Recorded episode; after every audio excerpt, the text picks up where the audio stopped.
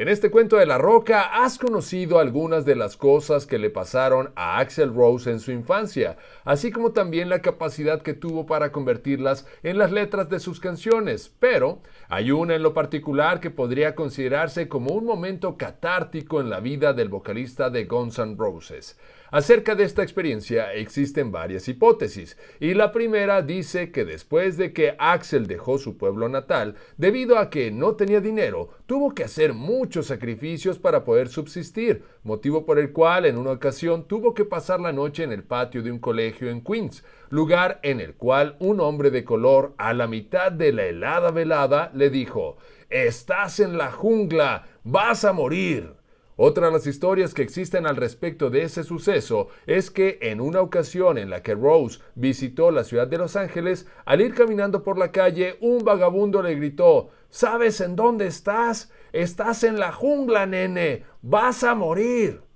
Una más de las hipótesis acerca de ese importante momento en la vida del vocalista de Guns dice que cuando Axel llegó por primera vez a Los Ángeles, este se tuvo que ir de aventón ya que no tenía dinero ni para pagar el pasaje y que en el momento en el que se bajó del camión que le había dado ride, el chofer le dijo, Bienvenido a la jungla.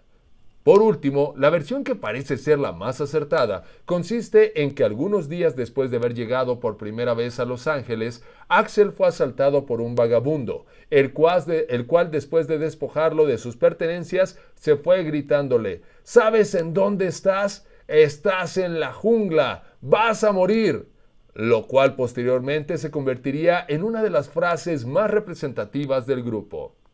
Welcome to the Jungle fue el segundo sencillo del disco Appetite for Destruction y está considerada como una de las canciones más exitosas de la banda. Al respecto de este tema, Slash recuerda que en 1985 Axel y él eran tan buenos amigos que el cantante vivía en el sótano de su casa y que en una de las noches el guitarrista le tocó a Rose unos riffs que había sacado, los cuales le gustaron bastante a Axel, por lo que los utilizaron en el siguiente ensayo de la banda, en donde rápidamente pudieron convertirlos en una canción bien estructurada. La letra, la letra y el nombre de la canción, Axel los compuso en una ocasión en la que fue a visitar a un amigo que vivía cerca de Seattle, que fue en donde pudo recordar lo que había sentido y vivido cuando en 1982 llegó a Los Ángeles por primera vez. Slash, al respecto de la letra, dijo, era una letra muy reveladora, muy honesta. Si vivías en Los Ángeles, estoy seguro de que podías identificarte con ella.